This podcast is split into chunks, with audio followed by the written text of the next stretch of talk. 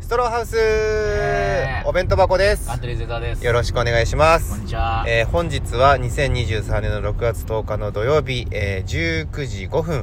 えーラジオトークポッドキャストのアプリで配信しておりますということで、えーまあ、お久しぶりの回ということでよろしくお願いしますどれぐらいぶりですか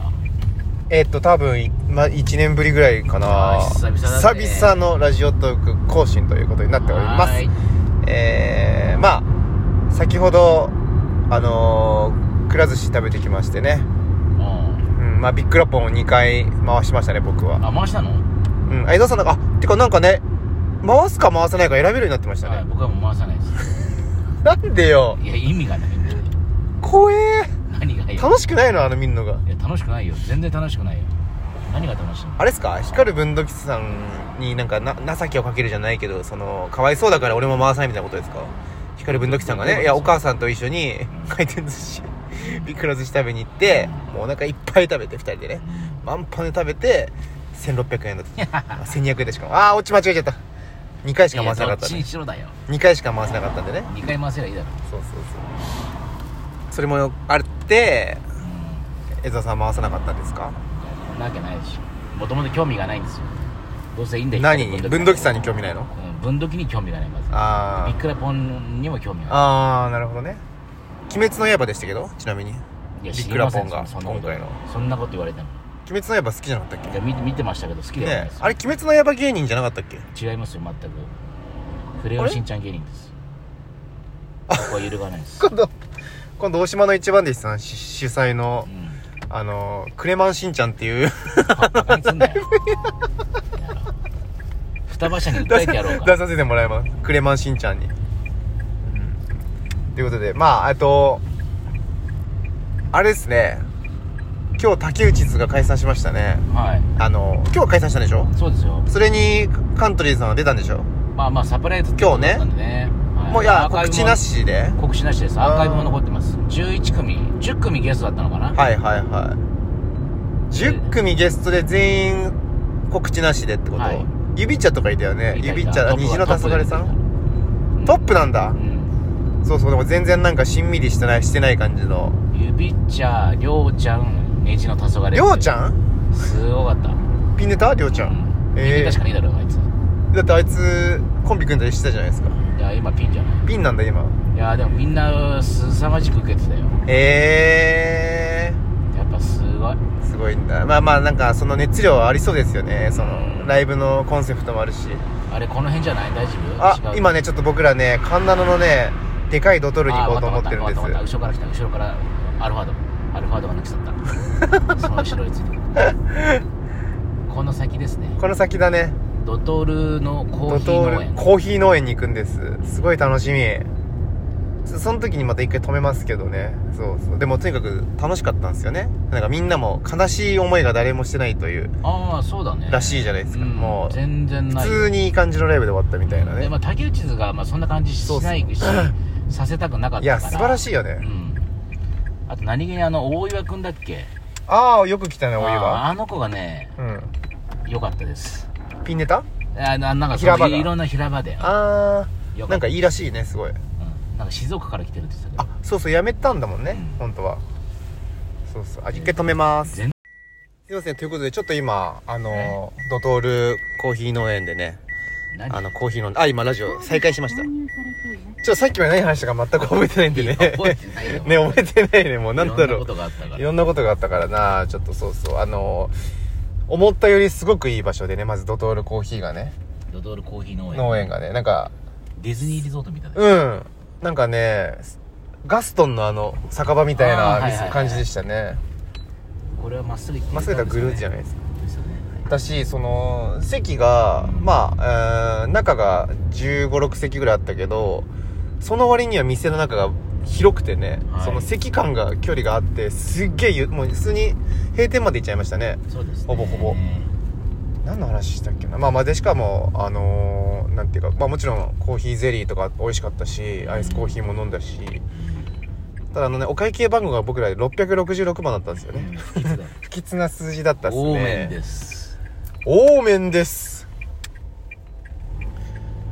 これ通れんのこの道取れるでしょなんだっけであれか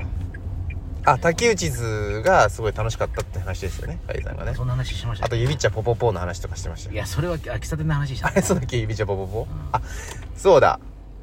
続きの話あの続きの話っていうかさっきカフェで話そうとしてた話やったわなんですかあのすもう一回じゃあアンケートね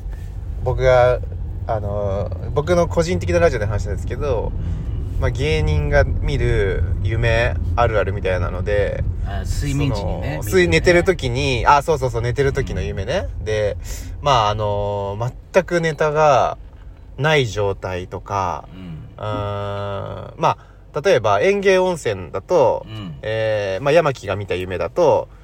杉山が何にもセリフ言ってこないっていう夢、うんそうで僕はあの何にもネタできてない状態で舞台に出されるとか、うん直前でフリップネタをしようとしたりとかするんですよ夢の中でああ状況がねそう。で、えースーパーニューニューの古谷さんはう、んあの、小道具も何にもない状態で、もう安定板付きしちゃったみたいな夢。 もうもう何も忘れた状態で、安定板付きしちゃったみたいな夢見たんですけど、江蔵さんはそういう舞台での、その、なんていうかもう最悪な状況の夢って見たことありますかないですないんですよ。いや一切ない俺ですよ、びっくりした。今まいやで俺、こもびれっ、くりよそんな話あるとは知らなかったもん知らなかったこういう話芸人するんだけど、する100%みんなあるんですよ。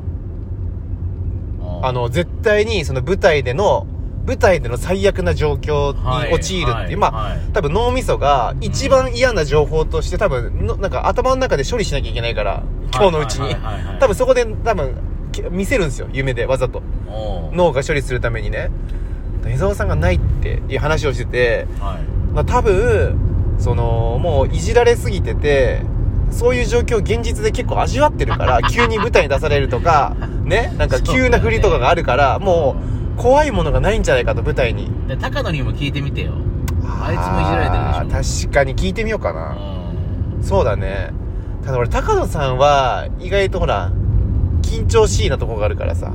なんていうあかーてかそうなん緊だ張しいというか人間味があるんですよ江澤さんって本当に人間味がないじゃないですかどういうことよ意味がわからない人間味というなんか不吉な言葉にくくられてさそうそうだからそれもう分かんない時点で多分もう人間味がないってことだと思うんです よ僕はね高野さんは俺意外とそういうまあそれこそ m 1の前の緊張とかがねちゃんとある人だと思うからねなんかあると思うんだよなうんうん俺多分江沢さんぐらいかなと思うけどそういうのがない芸人うんあそううんそういう夢をその舞台上でのなんかこう生放送でこんなことが起きたっていう夢とか、はいはないないないんだ全くないっつって俺本当にいまだにそのまあそれこそあの「わら削り」とか昔出てましたけどあ NHK ののね NHK のねなんかお笑い合宿みたいなそう懐かしいそこでね僕決勝まで行ったんですよ生放送のあおいそうだっけそうそう行ったんですよん上位3組までまあ行ってねうんでその時はずっともう終わった後ね終わった後にずっと夢であのそれこそ古谷さんでしょ何にもない状態で本番が始まった夢おー何回も見ましたもんだからだから俺がそこまで行ってないんじゃない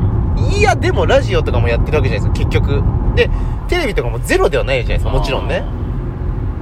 だし、まあ別に、あのーあ れですよ、M1 とか出てるってことは、それなりにその、緊張する舞台には立ってるわけだかあーら、それこそあれでしょ、漫才新人大賞じゃなくて、あんなんあ誰も緊張しねねえよ 緊張するしてるふりをしてなきゃいけないんでの、そうなんだ。でもほら、ちゃんとね、あのーすしっかりスーツも着てさ、何かアクシデントが起きないようにスーツも着ていやもうう緊るせえ張よ感持って、ね、うるせえよちゃんとベルト切れてんだよ こっちはベルト切れてパンツ見えて優勝ですようるね。せえよそれよりベルト締めてねえからあ、もうどうせちぎれるからいやどうせ言われっからあーベルトうん、ベルト切れてるのって言われいじられたくないから散々言われたからあの直後にいやなんかあまりにも江蔵さんがそういう夢を見むしろ江蔵さんこそうんなんか見そうだなと思ったんですよねそういう最悪な状況の経験を多そうだからそのないないないいじりとかで俺ないよだってアッパホテルのいね高層階のホテルうんのエレベーターの中で寝ちゃってたどり着けない その階にたどり着けないっていう夢だからね俺そうそう見て今日るのその話から始まったんですよね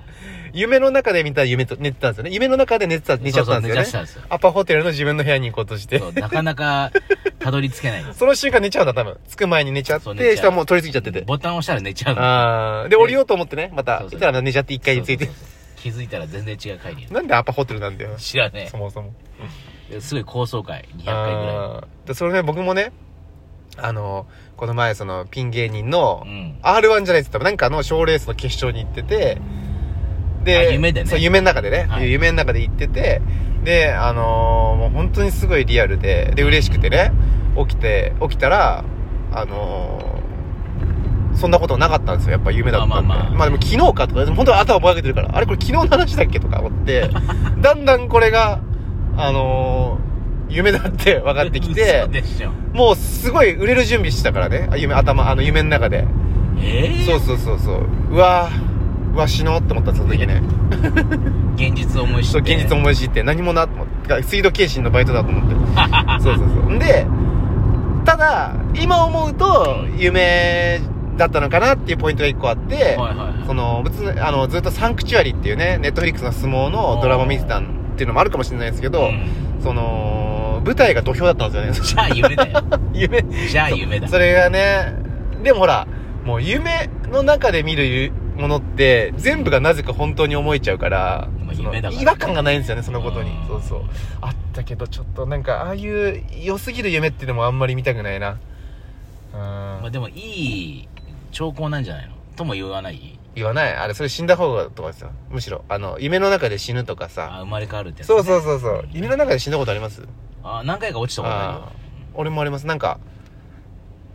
明確に僕はもう死んで、うんもう第三者視点になるところまで行ったことあえりえます、それは本当死んでんじゃないそれ、はい、ありえるかもね、あ時間ないですすあえー、ということで、えー、以上ありがとうございましたもう一本撮りますはいバイバイバイバイ